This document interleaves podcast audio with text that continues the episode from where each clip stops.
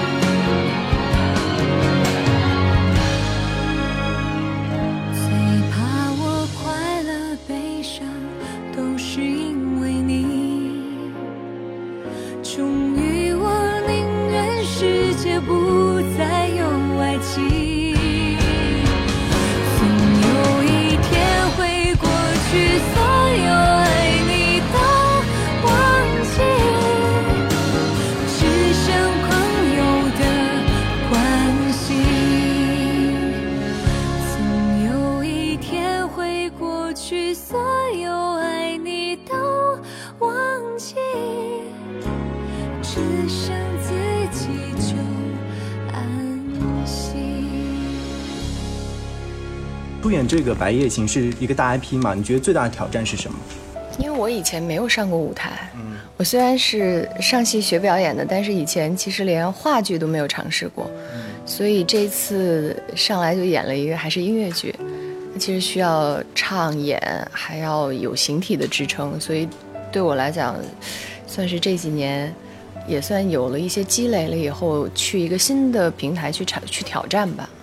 那其实我们在看到原著当中有评价雪穗说是这样子的，就是透着聪明的面容，高雅而无可挑剔的举止。你是如何理解这样的一一段话或这样的形容的呢？或者说你在诠释这个角色的时候，有没有把这一段融入进去？嗯，其实《白夜行》的书我应该是在七八年前看过这个小说，当时我看完也是觉得它是我觉得东野圭吾小说中间我比较喜欢的那种写作方式。第一，在剧情的推理上。嗯，那个丝丝入扣的感觉很好。第二是就是这个主人公的人物，让你觉得是在众多小说中间很特别的，而且大家可能看完小说以后，最终，嗯，喜欢他，并不把它纯粹当成悬疑小说看，嗯，恰恰是雪穗的人物和亮司的人物他们的这种之间的情愫太特别了，嗯，雪穗也是一个我觉得，嗯，是一个谜一样的女人，其实她是。全剧到最后，你他是一个大 boss，对。那其实你说，他当然他因为年幼的时候他的这个非常悲惨的这个经历，嗯。他本来是一个受害者，嗯。到最后他选择复仇变成一个加害者，嗯。但是似乎你对他一路这种行径，你又不能够完全的恨起来，嗯。所以这个女人，我觉得她可能有很多原因。第一是她的大家对于经历的同情，第二是可能天生她的样子上也会让人有那种怜悯和同情。所以雪穗可能在生活中让你看到的是，永远是一个优雅的，嗯、没有破绽的，甚至像猫一样的这么一个女子。但是背地里，她内心，你说她内心没有波澜吗？她没有特别。就是火热的情感吗，或者她所有的涌动的东西，她全在她的冰冷的面容之下。嗯所以这是这个角色她很特别的地方。嗯那我觉得当初可能演员的这个本能，就在看小说的时候，有时候会有那种代入，就是你自己会想啊，如果我演会是怎么样？但其实当初没有想过会能够演这样的角色，因为说实话，我们的影视剧的屏幕上是不会有这样的女主角的。那么，所以去年当音乐剧找到我的时候，我就说，如果你们在尊重原著的情况下做改编，我愿意尝试一下。那其实刚刚也提到，说是音乐剧和平时拍戏可能是有有有有有不一样。嗯那你觉得最最大的区别是什么？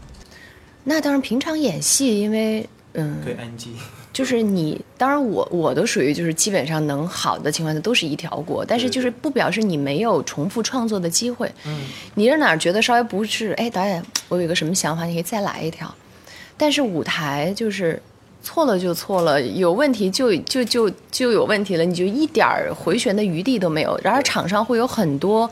突发的情况，嗯比如说道具的问题、场景的问题、对手演员的问题，甚至昨天也会有一点小技术故障。我的麦中间有一场戏的时候，呃，因为那个可能接触的问题，没有声音。对，没声音了。嗯但是你得想办法去化解，是不是台词的时候提高声量，嗯。或者说 后后面因为紧接那场戏紧接就要上场，您当时已经来不及，因为麦都带到里面去拆，我没办法直接挂，就把那个麦盒挂在脖子后面，直接又又外挂加了一个麦，等于就上的场。然后到中间可以换装的时候再去重新再调整好，所以有的时候就是，就舞台它，你得时时刻刻那个弦儿是绷着的，就是你没有特别特别，就你的那个松弛只能在角色里去找，但是其他在角色以外，你都得是十万分的警惕，就得看现场各种状况，包括舞台上有的时候还有一些危险啊什么的，就。因为我们的道具有的是拼合的，你稍不留神，万一哪个道具没有拼到位，你是不是一踩空你就下去了？所以这个就是我们在排练的时候都遇到这样的问题。你一边在演出，你还得提一个胆子，说我要得看一看周边有没有危险，有没有状况。所以这个可能就是跟演戏特别大的差别。充满温暖的从前，你的手曾经拥着，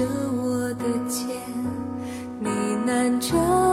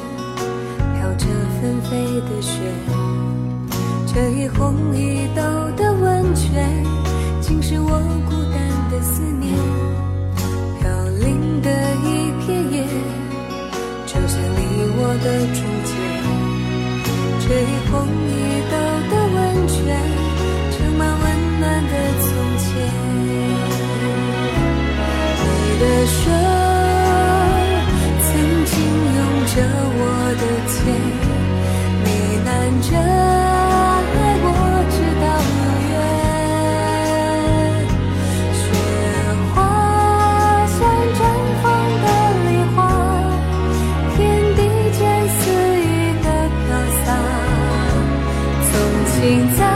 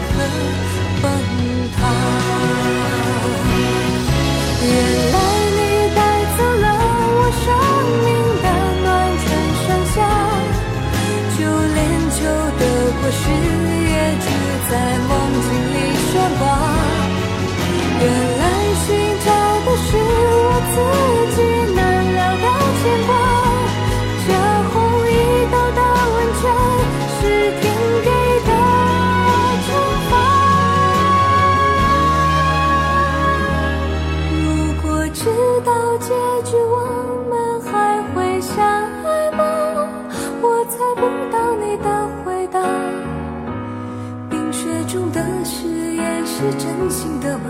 怎么此刻什么也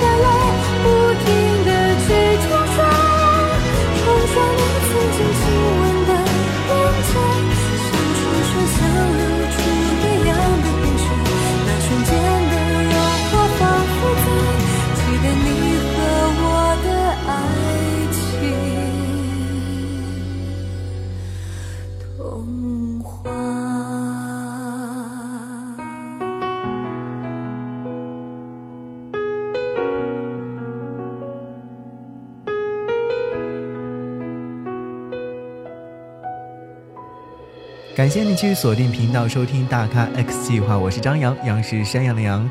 很有幸这期节目和韩雪聊天，那接下来继续来了解一下韩雪和白夜行，韩雪和她的音乐。然后就是音乐剧对于唱功肯定是要求比较高的，虽然说我们知道你之前有发过专辑，对那这次，呃，在演音乐剧的时候有没有重新去练习过？有去年，其实去年到现在也都一直在，因为有自己的老师在在训练。其实以前发唱片的，就是最早，其实基本上是呃吃童子功的底子。你小时候也唱过歌嘛，后来虽然没有专业学声乐，但是因为唱歌的本钱还比较好。但是唱片期其实它并不要太要求那么强的唱歌的能力，通常你现场唱也就是一首歌。它对于你整体的这个控场的能力，他没有那么要求，因为你知道唱时间长和你唱三分钟、五分钟那个完全是能量是不一样的，包括你体能上的，包括你唱法上面，因为音乐剧它其实还，呃，棚内歌手往往以前就是唱唱法上他比较，呃，就是借助这个电子的麦，所以他对于声量啊什么没有特别大的要求。但你一唱音乐剧，它的表现力啊什么，它在剧情里就可能唱法上都会需要有比较大的调整。可能是有表情。当然，当然，就是你的，特别是戏剧张力什么的，就是在角色里还是需要的。那刚刚有说，就是之前有发过专辑，未来有计划再去发一张音乐专辑吗？嗯，我们我其实这几年就是专辑没再发，但有时候会出出单曲什么，但是更多的比如说演个出啊，给个什么电视剧啊，什么唱个歌，整张的专辑。暂时没有什么特别大的想法吧，因为现在可能 重心没有在做呃专辑上面。当然一直也说，如果有有合适的会自己，因为我上一张专辑不是好多都自己在做制作嘛，对对，基本都是自己写，所以就是你当你自己尝试过创作以后，就又变成是一个压力，就是你你让你再翻回去唱别人做的歌，你可能又觉得不好玩，但你要自己做呢，确实你也没有这么大的精力。是但是今年《白夜行》其实我们录了那个原声的碟，所以现在在制作，呃，然后千竹老师可能最近在日本在做最后的缩混吧，做完最会成为一张对对对，我们会一张原声的，就是他们好像今年还要打算要出黑胶啊什么的，所以就是我觉得今年《白夜行》本身的唱片我还挺期待的。好，其实回到苏州演出，就想要问的是说有没有一种亲切感？就是还是感觉不太一样，就是因为，嗯，像昨天呃苏州演首场的时候，底下除了有普通的观众、粉丝以外，其实还会有很多同学呀，或者认识的朋友啊。昨天其实很多人到后台就是演出完来找我什么的，就是你会觉得跟普通在别的城市演出的感觉不太一样。然后底下粉丝我也羡慕着大家喊说欢迎回家，就是还挺感动的。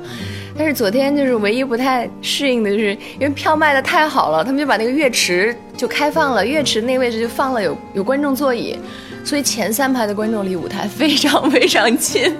我昨天就整个的演出，很多就是在台前的部分，我说我好在我说我稍微有点近视，我可能看脸没有看到，因为加上台上是有烟的，我看没那么清楚，就跟平常在剧场里演出的感受不太一样。平常还是有距离嘛，第一排观众离你也得要，我觉得。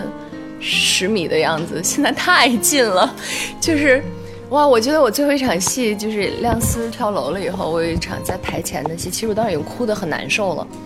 我就看到第一排有个姑娘也在那哭啊，让那个男朋友在拽她，就是，然后就其实你能看得特别清楚，你说有没有影响？多少会有一点点嘛。但是就是我觉得可能就是这就是剧场不一样的地方，就是他他的每一场的感受都不同。在苏州是有三场演出，那针对于苏州的话，会不会有一些？不一样的特别的呈现呢？你说音乐剧本身，我我觉得可能呃不会有太大的出。当然，这次苏州的观众其实会看到我们有新的演员的加入，因为对于上海的演出来讲，这次在演员卡司上，除了我和刘林飞、呃丁薇老师这些，其实其他的演员就会有一些调整。其实大家这次也是看到的一个新的组合的磨合。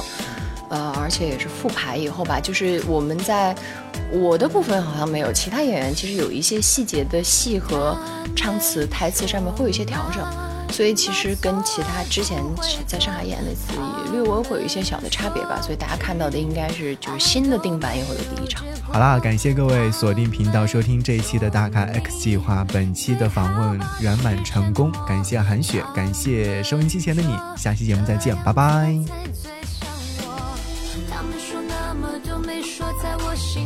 他们就只会说他们都很啰嗦，我心中气与火，他们就往回拖，接着说这么做这么做都为我。生活像这首歌，总有人走掉的，我就是那一个，就这么就唱着这首歌，没人喝，也无妨我快乐。他们说他们的，和我有何关呢？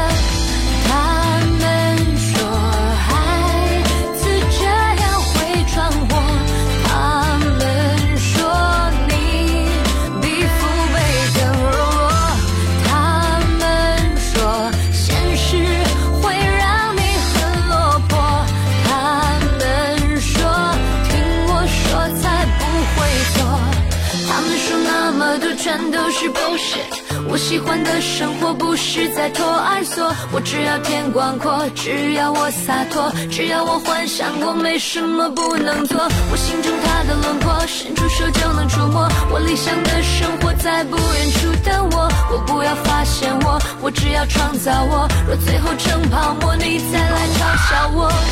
他们